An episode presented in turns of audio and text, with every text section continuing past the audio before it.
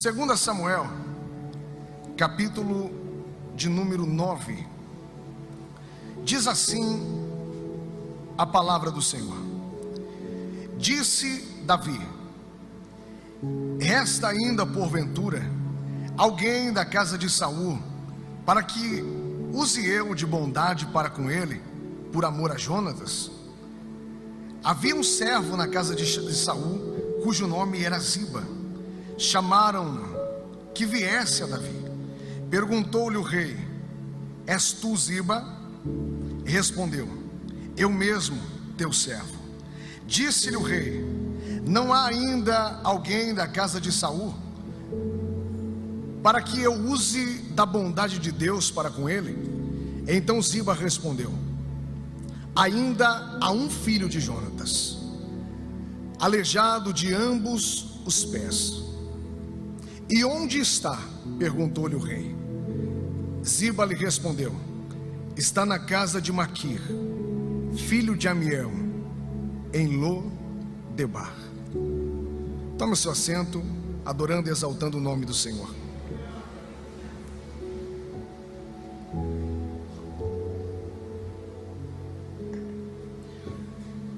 Nessa noite, eu quero trazer sobre a sua vida através da palavra de Deus, um cuidado do Senhor referente a um assunto muito delicado.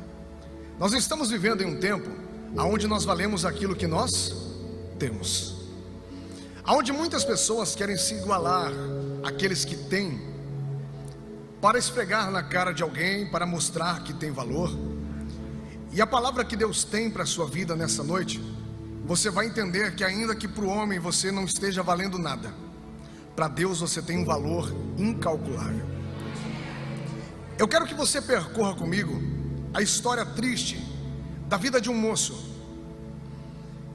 Alguém que viveu dias bons, alguém que se alegrou em um momento da história. Que momento é esse? A Bíblia diz que Deus permitiu que um homem fosse colocado no poder. Um homem chamado Saul. Um homem que começa bem, mas que termina mal. Deus está olhando para a terra e Deus rejeita Saul. Deus rejeita o seu governo. Deus vai contra a sua desobediência. Daí de repente, Deus levanta alguém e manda avisá-lo que Deus o havia rejeitado. A Bíblia diz que em um determinado momento da história, logo após de Deus ter ungido Davi como novo rei de Israel, vai acontecer uma batalha. Eu quero que você imagine um menino, seu nome Mefibosete. Ele está dentro do palácio real. Ele está vivendo todas as mordomias por ser neto do rei de Israel. O seu pai era um reconhecido e honrado guerreiro.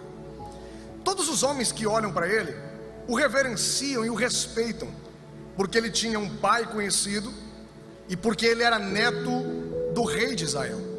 Você tem ideia de como esse moço era tratado? Você tem ideia das mordomias e das regalias que ele tinha? Você tem ideia de como eram o dia a dia, os dias que esse moço vivia, diante de tudo aquilo que a realeza havia lhe proporcionado? Pois bem, esse menino está dentro do seu espaço real. No outro canto está acontecendo uma batalha. De repente, a Bíblia vai dizer que Saul, o rei, ele morre. Jonathan, seu filho, ele também é morto. A notícia se espalha, chega na casa aonde Mefibosete está. A moça que cuidava dele, quando fica sabendo do que havia acontecido, ela se desespera. Ela precisa tomar uma atitude, porque quem prevalecia na batalha não deixava ninguém da família do rei viva. Então essa moça está olhando e está pensando: não vai sobrar ninguém. O rei morreu, o pai do menino morreu, com certeza eles estão vindo para cá. Eu preciso tirar Mefibosete daqui. Ela se apressa, ela está com medo, ela está preocupada. Eu imagino que mal conseguindo andar direito ela está. Ela pega o menino com tudo. Enquanto ela está tentando fugir, ela deixa o menino cair no chão. Quando o menino cai no chão, os seus dois pés vão se quebrar.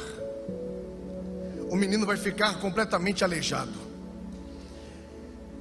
Imagine o que se passa na cabeça de uma criança que ao crescer se lembra de tudo aquilo que ela tinha, de tudo aquilo que havia de planos e propósitos a respeito da vida dela. Você imagina a situação daquele menino, por quê? Para que serviria um aleijado? Não poderia guerrear nas batalhas, não teria honra. Para que serviria o filho, o neto de um rei que havia acabado de ser morto, rejeitado por Deus?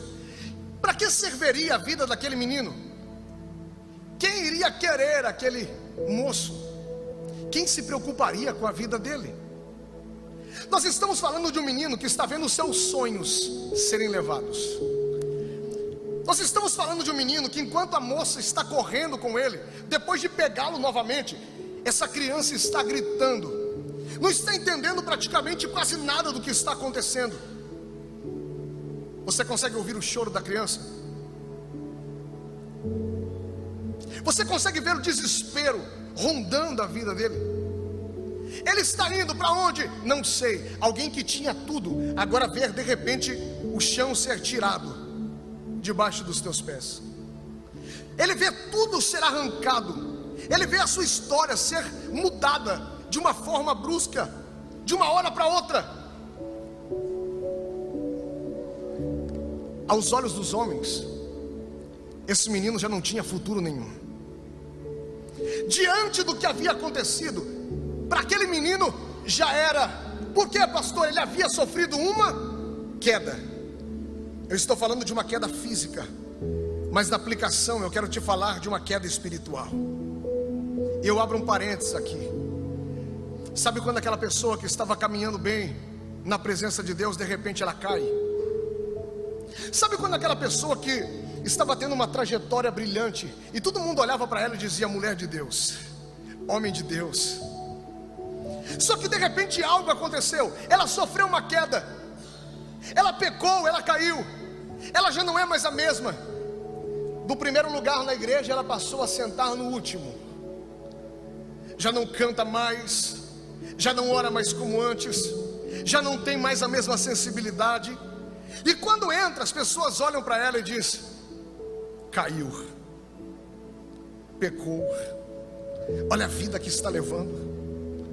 Gente que olha e nos crucifica, porque em um momento da vida nós sofremos uma queda. Gente que olha para você e diz: não vai ser ninguém. Acabou para ele. Já era, não vai se levantar de novo. Daí de repente você olha e você quer alguém para te abraçar e falar: Eu acredito em você. Só que você não tem dinheiro. Você não tem as roupas das melhores marcas. Você não tem um carro para encher de amigos e levá-los para onde eles querem. Você não tem nada para oferecer. Daí de repente as pessoas começam a se afastar de você. Perdeu o emprego, ganhava bem, já não ganha mais. Fazia churrasco para todo mundo, enchia a casa de amigos era cheio de pessoas ao redor.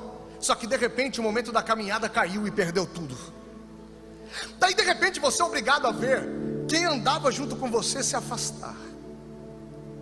Quem emprestava dinheiro quando você tinha, nem o seu telefone atende mais. Gente que te bajulava e ficava perto de você, já não quer mais saber.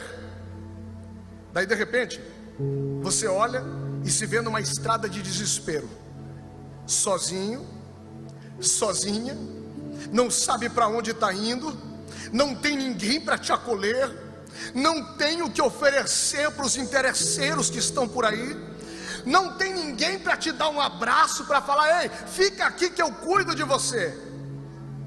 É com você que Deus quer falar nessa noite. Mefibosete estava nessa estrada, talvez a mesma estrada que você está hoje. Ele sofreu uma queda, e por causa de uma queda, ele já não tinha valor algum. Tudo que um dia ele teve desapareceu com o vento. Daí alguém aqui está perguntando, pastor, quem é que vai cuidar dele? Quem é que vai alimentá-lo?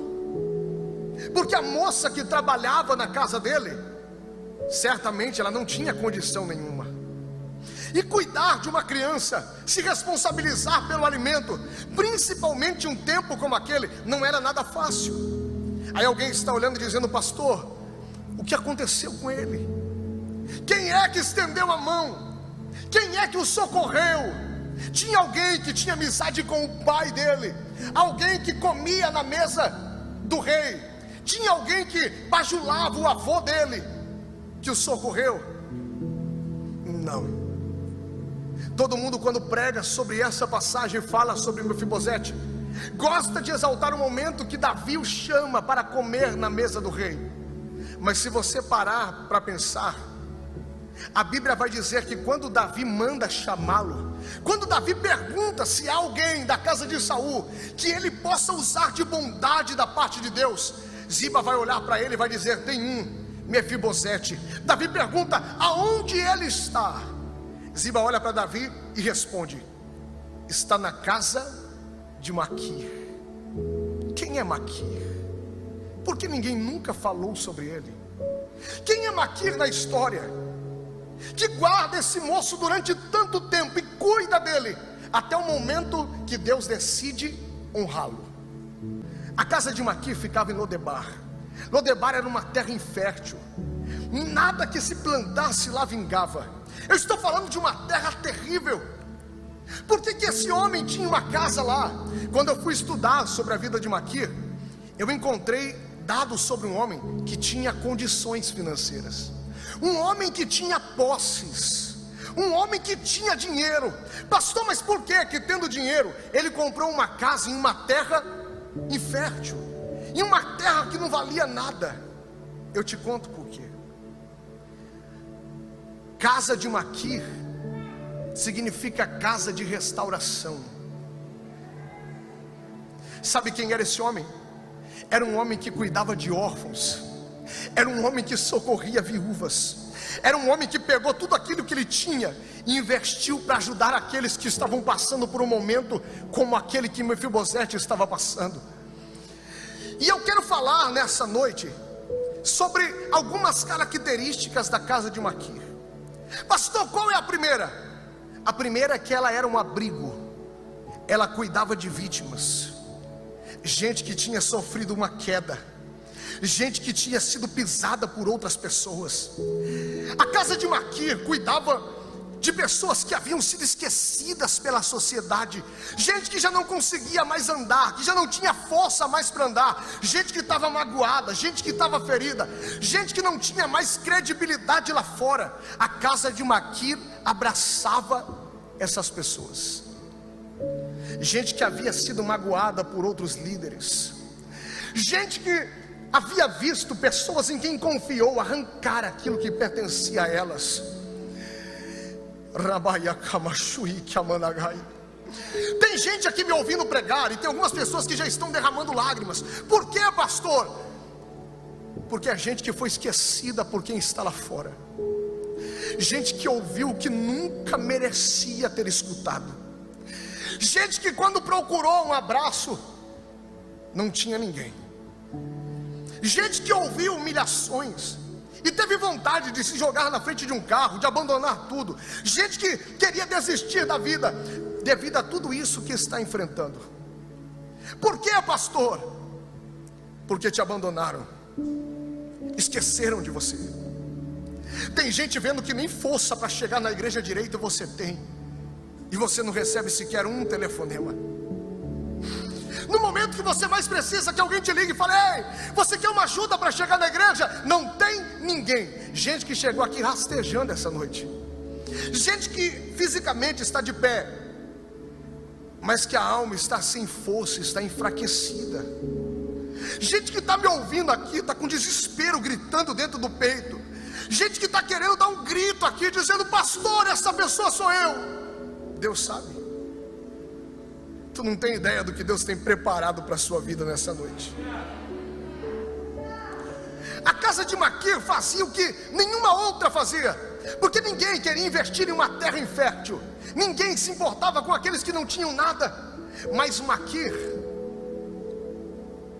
ele se dispôs a abraçar aqueles que ninguém queria abraçar. Ele se dispôs a investir na vida daqueles que ninguém queria investir. A primeira característica é que a casa de Maquir era um abrigo. Segunda característica, a casa de Maquir não fazia acepção de pessoas. Maquir não estava aí, nem aí se tinha dinheiro ou se não tinha. Como assim?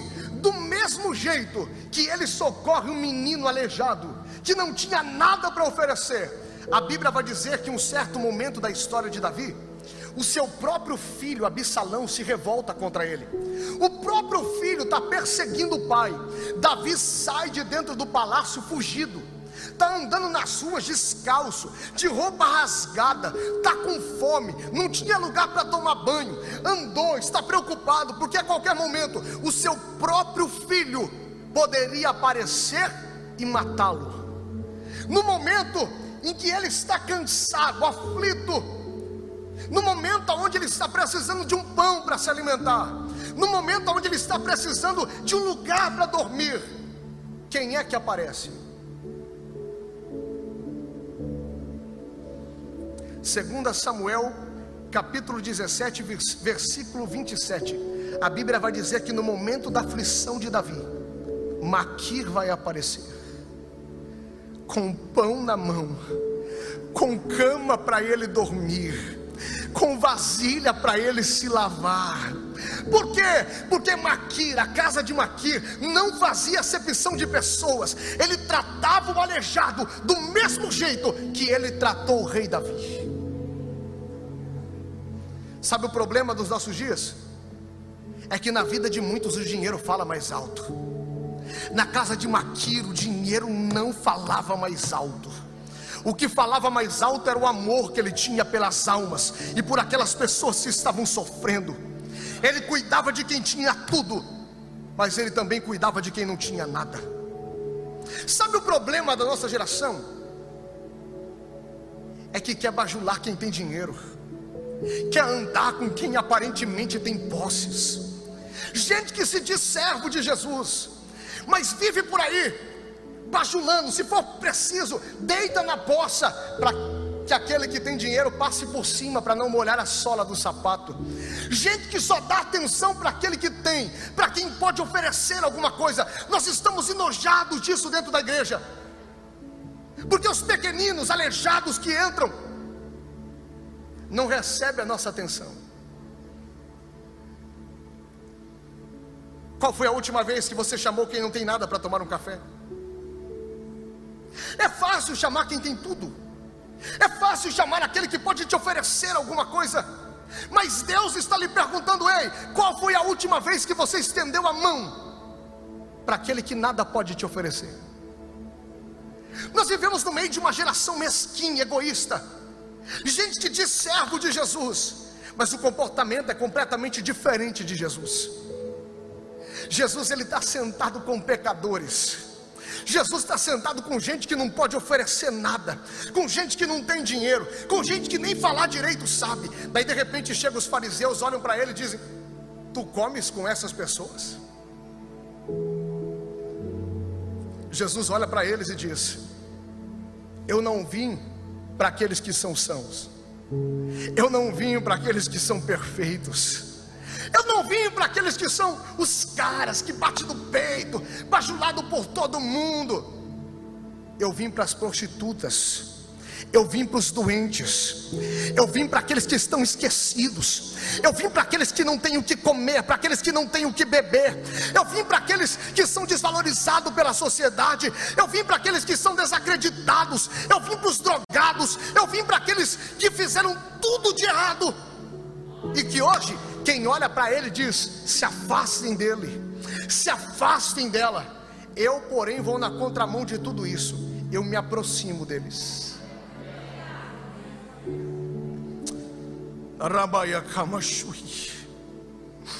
A casa de Maquir não fazia acepção de pessoas. Deus, nessa noite, Ele está lhe dizendo que Ele sabe o que está acontecendo na tua vida. Ele viu a forma que te trataram. Deus manda lhe dizer: Ei, não se desespere por isso. Não fique triste porque te viraram as costas. Não se preocupe porque todo mundo se reúne e ninguém te avisa que vai ter o café. Não se preocupe porque todo mundo se ajunta e esquecem de você. Não se preocupe com isso. Por quê? Porque eu estou levantando uma casa de maquia que vai cuidar de você. Oh, aleluia! Deus nessa noite está me mandando profetizar. Deus sabe que você caiu. Deus sabe que você perdeu. Deus sabe que você está vivendo dias terríveis. E que quem olha para você não vê nada. Quem olha para você diz: se afasta dela, porque ela não tem nada para oferecer. Se afasta dele porque é só problema. Isso aí não tem nada. Mora numa casa simples, perdeu um emprego, não tem carro. Isso aí não tem nada. Deus sabe o que estão fazendo contigo. E Deus está lhe dizendo: não se preocupe, porque enquanto todos eles se afastam, eu me aproximo. Levanta sua voz em alto e bom som e profetiza para essa pessoa: Deus está se aproximando. Esta situação não vai ficar assim. Terceiro, a casa de Maquir era uma casa que acreditava nas pessoas. Era uma casa que tinha amor por todos aqueles que foram esquecidos que tinha amor por todos aqueles que haviam perdido tudo. Era uma casa que tinha posição, mas que também tinha coração. Tem gente que olha e diz: Eu sou rico, é pobre, porque não tem nada além do dinheiro. A casa de Marquês tinha dinheiro, mas também tinha aquilo que Jesus mais admira. O que é, pastor? Sabia amar as pessoas que não tinham a mesma condição. Quem olha para você aqui essa noite, talvez julgue a tua roupa, talvez julgue o fato de você ter vindo para a igreja de carona. Quem olha para você, talvez nunca se preocupou nem te dar a paz do Senhor no final do culto. Tem gente que olha para nós dentro da igreja, nem parece servo de Jesus, olha de cima embaixo, faz cara feia, vira a cabeça e faz a gente se sentir um lixo. Mas Deus está lhe dizendo: Eu não te vejo como Ele vê. Eu não te vejo como Ele vê.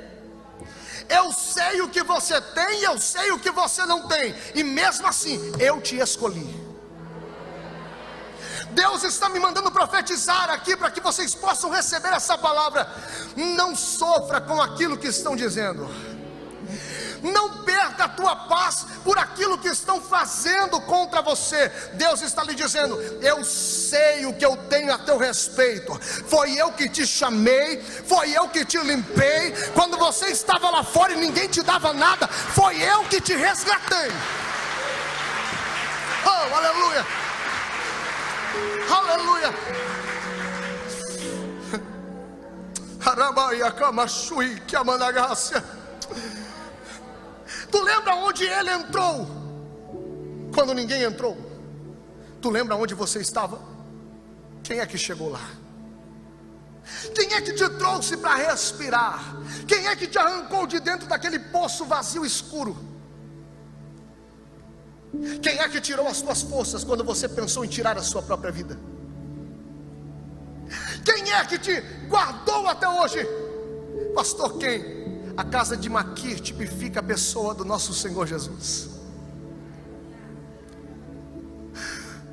Um dia, quando Jesus ele veio à terra, ele disse: Eu não vim para ser servido, longe de mim. Eu vim para servir e para dar a minha vida em resgate de muitos. O que é isso? O teu Jesus não é nariz em pé. O teu Jesus não é esse Jesus que se mistura só com a nata. Esse Jesus é aquele que vê todos os dias que você entra aqui. É aquele que te vê todos os dias que você chora, que você levanta pela manhã para seguir a caminho daquele trabalho. O meu Jesus é aquele que nessa noite está com os olhos inclinados na tua direção e dizendo: Ninguém se importa contigo, mas eu me importo. E é por isso que nessa noite, levanta sua mão, levanta sua mão. É por isso que nessa noite eu vou começar a mudar esta situação.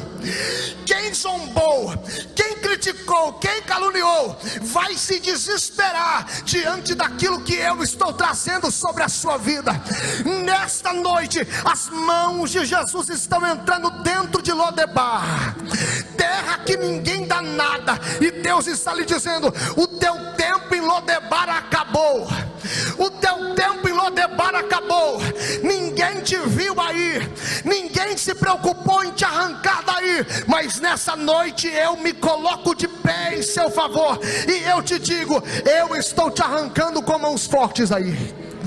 Eu estou te arrancando com mãos fortes aí. Se você crê nisso, querido, dá um brado de glória nessa noite.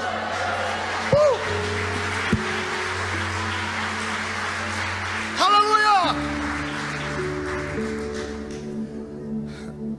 Quarto, a casa que cuidou de Mefibosete não queria nada em troca. Como assim, pastor? Cuidava por amor. Profetizava sobre a vida dele, dizendo: Mefibosete, dias melhores virão, por amor, não queria nada em troca. A casa que cuidou de Mefibosete dava atenção por amor e não porque Mefibosete poderia oferecer algo. Como assim? Tu já viu tanto de profeta profetizando querendo algo em troca? Profetiza que Deus vai mudar a tua vida e logo em seguida estende a mão para que você o abençoe. Tem até profeta particular que cuida de pessoas de forma individual, gente que recebe mesada, mas só cuida de quem tem alguma coisa para dar em troca. Tem profeta que tira um tempo para sentar, almoçar, jantar com quem pode dar algo em troca. Só que não tem profecia para os pequeninos, não tem cuidado para os pequeninos. Para quem não pode dar um presente, para quem não pode dar dinheiro, parece que essas pessoas não existem. Só tem atenção para quem pode oferecer algo em troca. Só tem atenção para quem tem um nome. Mas Deus está lhe dizendo: não se importe se eles não te dão atenção. Eu escuto cada palavra que sai da sua boca. Deus nessa noite está te impulsionando a tirar os teus olhos dos homens, a tirar os seus olhos da terra e colocar os seus olhos no céu. Porque se for olhar realmente para aquilo que está acontecendo aqui embaixo, dói. Se for olhar para o desprezo que está acontecendo aqui embaixo, machuca. Por quê, pastor? Porque tu sabe que tem gente que está pouco se lixando para você. E está te doendo, está te machucando isso. Tem gente que está quase jogando tudo para o alto. Porque olha no espelho e diz: Por que, que só para mim as coisas são diferentes? Por que, que ninguém me nota? Por que, que ninguém me vê? Por que, que eu entro no culto e saio do culto como um anônimo, um esquecido? Por que, que eu entro no trabalho? Todos eles têm uma certa união. E por que que comigo tudo é daquele jeito? Tem gente aqui que não tem moeda de troca, mas tem um coração verdadeiro e humilde para ofertar. Tem gente lá fora que se te conhecesse, iria entender o que é alguém que verdadeiramente dá valor às pessoas. Só que você não tem moeda de troca para chegar perto. E Deus está te dizendo, e você nem precisa disso. Para de tentar chegar perto daquelas pessoas que não te valorizam. Para de tentar comprar amizade de quem está nem aí para você. Para de se esmagar por pensamentos que te levam à tristeza. Só porque fulano não te valoriza, fulano não olha para você, fulano não está nem aí, não te atende, não quer papo. Para. Por que, pastor? Porque se eles não valorizam, Deus tem gente do céu para colocar do seu lado. Aleluia. Aleluia. O problema da nossa geração é que ama excluir, ama deixar de lado, errou, esse cara é mentiroso, esse cara é falso, essa moça é assim, isso aí já tomou marido não sei de quem, ei, se afasta dela. Tu já pensou se Jesus tivesse se afastado de você por tudo que você já fez? Excluir é fácil, chegar perto e cuidar é difícil, chegar perto e investir é difícil, chegar perto e dar atenção e liberar palavra dizendo eu acredito que você vai mudar é difícil. Acompanhar em oração é difícil. Sabe por quê? Porque geralmente quem caiu não tem nada. Agora, se fosse um milionário, estava todo mundo de madrugada dizendo: Ei, estou orando por você.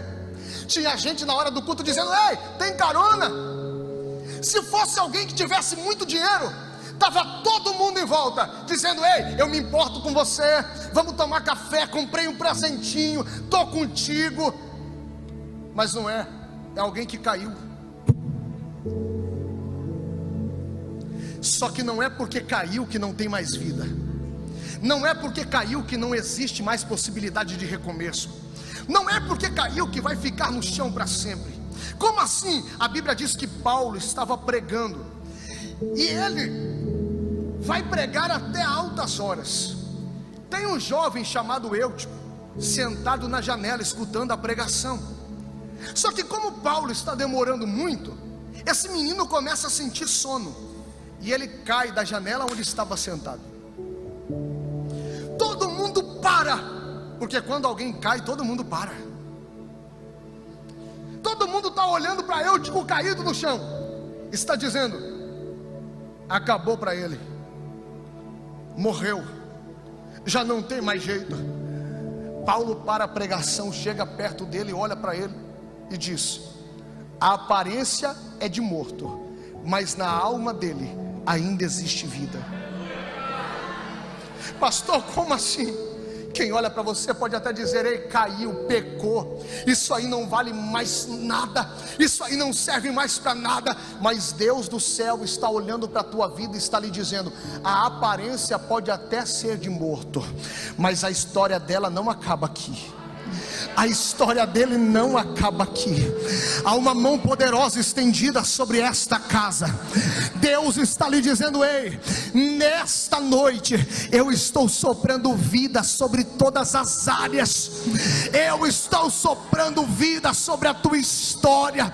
Eu estou soprando vida sobre o teu financeiro, sobre a tua vida familiar, sobre o teu relacionamento. Deus te trouxe aqui para lhe dizer: Ei, eu não me importo com a tua aparência, eu estou vendo aquilo que está aí do lado de dentro. Levanta a mão, levanta a mão que eu quero profetizar. Rabaya Kamanashui Kamanagai.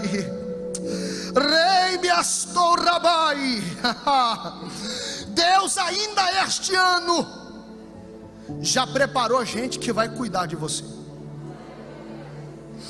Deus vai levantar um amigo fiel do seu lado.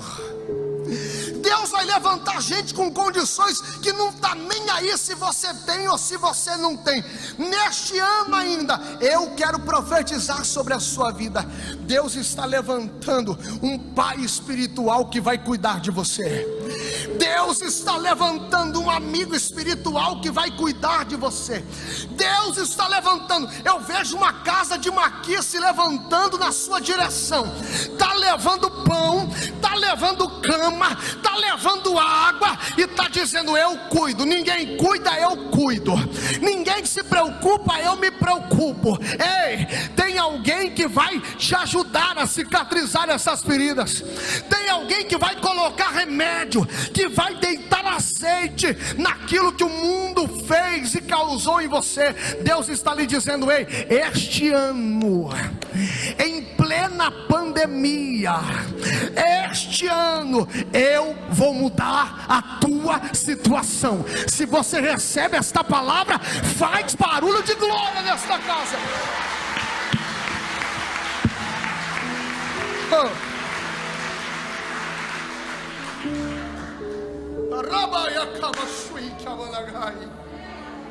Oh. Deus está me mandando pregar aqui para gente solitária. Dá uma olhada para essa pessoa que sai do seu lado, atrás, na frente. Olha para essa pessoa. Ah. Tu não tem ideia do que esta pessoa está passando.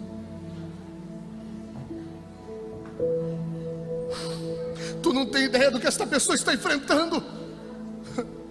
Tu tem ideia do quanto mudaria para ela se você convidasse ela para tomar um café? Se você perguntasse no final do culto: Ei, tu tem o que comer? Tu precisa de ajuda? Mas não. Se entra um famoso aqui, está todo mundo querendo tirar foto, está todo mundo querendo pegar na mão.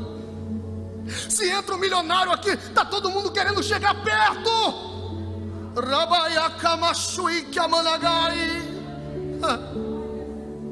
Mas Deus está lhe dizendo: Ei, tu quer viver o meu evangelho? Então começa cuidando daqueles que estão perto de você. Começa se importando com aqueles que o mundo esqueceu. Se preocupe em dar um abraço em alguém. Se preocupe em estender a sua mão para alguém.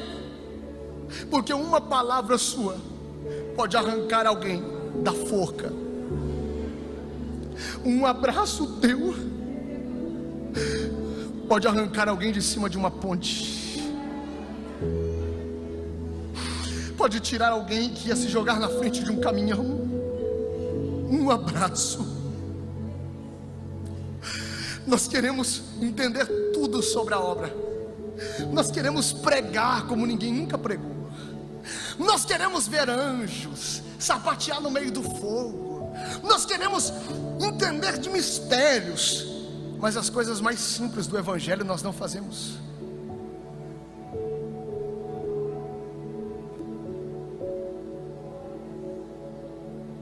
Oh, aleluia. O Espírito Santo está escutando o gemido de almas aqui. De gente que está se fazendo de forte, criou uma casca. Mas Deus sabe que por debaixo dessa casca tem feridas que ainda não foram cicatrizadas. Tem gente desconfiada que já não consegue mais confiar em ninguém. Tem gente que foi tão pisada, tão humilhada. Mas Deus está dizendo: Ei, tu vai ver o que eu vou fazer a partir de hoje. O tempo da dependência com relação aos outros da tua vida está acabando.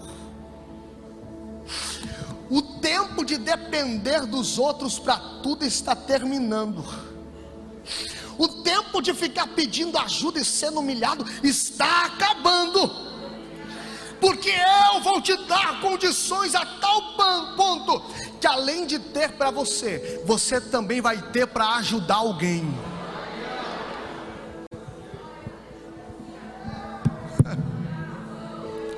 Eu vou te deixar adorar. Fecha os teus olhos, levanta a sua mão. Eu vou te deixar adorar. Eu vou te deixar adorar, porque nesta noite uma palavra profética tão forte sobre a sua vida. O que pastor? Ei, Deus está lhe falando em alto e bom som. Eu te trouxe aqui para lhe dizer: o tempo da dependência está acabando. Eu vou mudar a história da sua vida. Eu vou mudar a história da sua família. Os teus filhos não serão mais humilhados. Chega de querer as coisas e não poder ter. Eu vou te dar condição. Eu vou cuidar dos teus filhos de uma forma tão poderosa. Eles terão um futuro extraordinário. Narabaia kamashui kamanagai. Remiastou remenécia.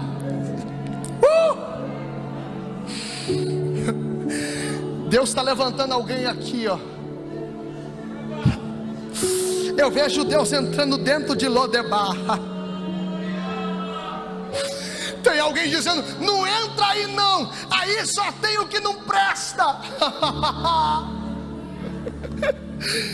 Quem impede o agir de Deus?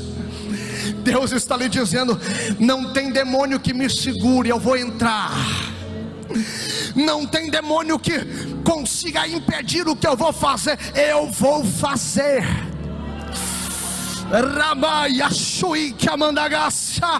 Seja tocado pelo Espírito Santo sinta o refrigério do Espírito sobre a sua vida.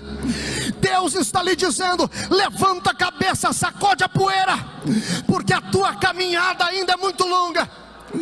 Não é o fim, mulher. Não é o fim, homem. Rabaiacamashui.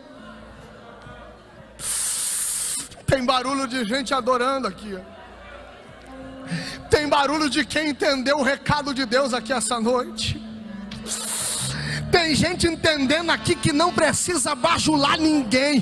Tu não precisa de amigos importantes. Tu não precisa andar com poderoso. Pastor, o que eu preciso? Anda com Deus e confia nele. Anda com Deus e confia nele. Se coloque de pé.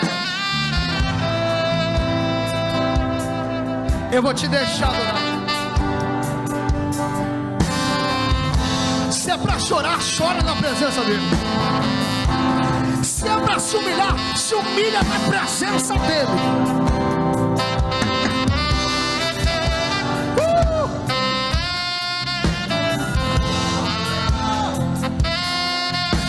É Deus quem vai levantar o teu ministério. É Deus quem vai fazer os teus negócios fluírem. É Deus quem vai arrancar esse projeto do papel e vai fazer acontecer. É Deus, é Deus, é Deus.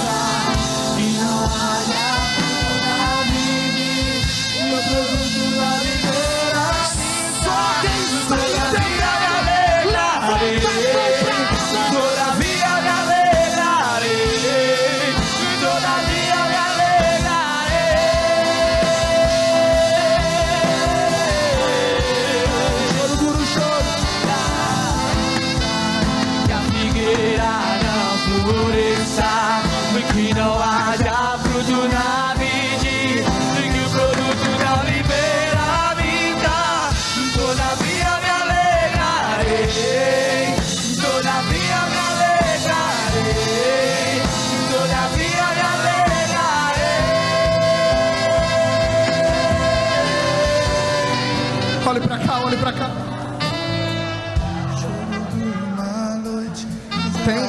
bálsamo sendo derramado aqui hoje.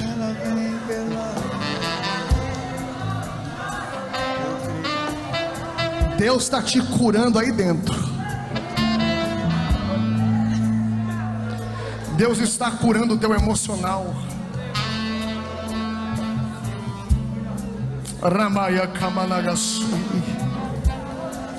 Quem olhava para você e via aquele homem prostrado, aquela mulher se humilhando, quando olhar para você, vai ver alguém diferente.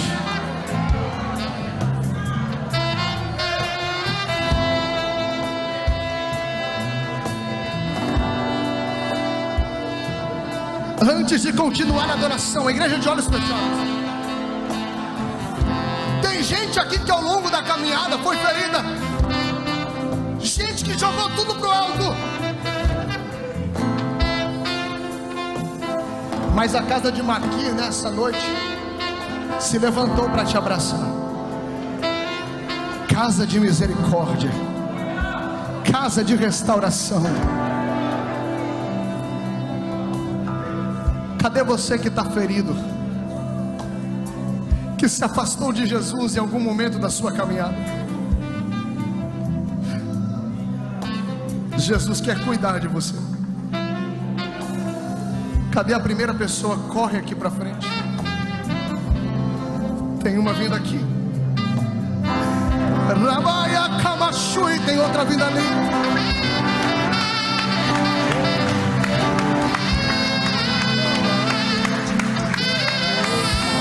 Se tiver mais alguém, corre. Se tiver mais alguém, corre.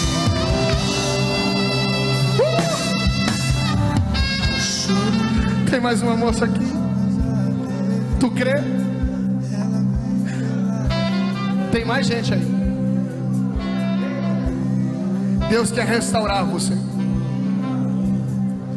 Chega de ser escravo lá fora. Vem correndo, vem. A casa da misericórdia está de braços abertos para te socorrer. Gente que cuida de gente ferida. Gente que se importa. A igreja tem um pastor que tira os bichinhos das ovelhas, que alimenta, que se preocupa.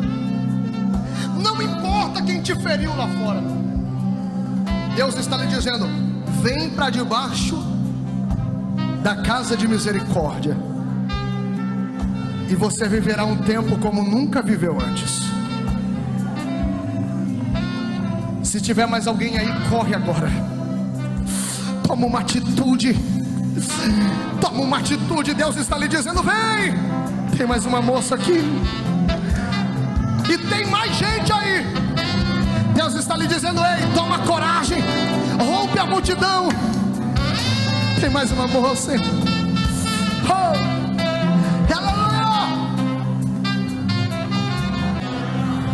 Eu te convido a entrar em outra dimensão agora. Começa a rasgar a alma. Começa a rasgar o coração na presença dele. Vai, vai. Entra, mas entra de cabeça. Esquece os seus problemas que estão lá fora. Esquece aquilo que você tem para resolver. O momento é esse. Você e Deus. Mergulha, vai. Mergulha, vai. Deus está te dando liberdade. Deus está lhe dando liberdade. Está lhe dizendo: vem. Eu estou te chamando, vem. Mergulha, vai. Mergulha, vai. Vai. Vai. Começa a subir o volume do glória a Deus aí, vai.